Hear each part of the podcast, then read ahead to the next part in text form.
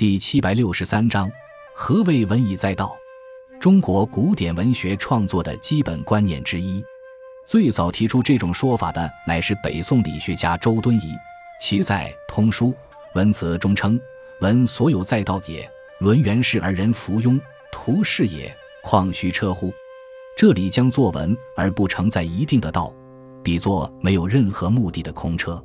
其字面意思是写文章应该表达一定的思想，而实质的意思则是写文章应该表达儒家之道及儒家的传统伦理道德。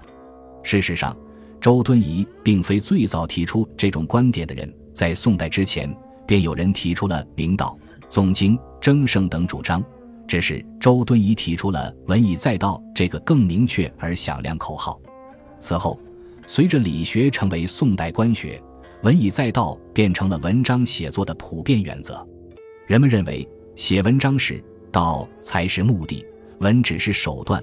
作文的目的便是载道。人们一度将这个道理解得很狭隘，甚至排斥文章的艺术追求，视之为玩文丧志。不过，多数时候，人们对于道的理解还是比较宽泛的，并非一定要局限于孔孟之道。总体上。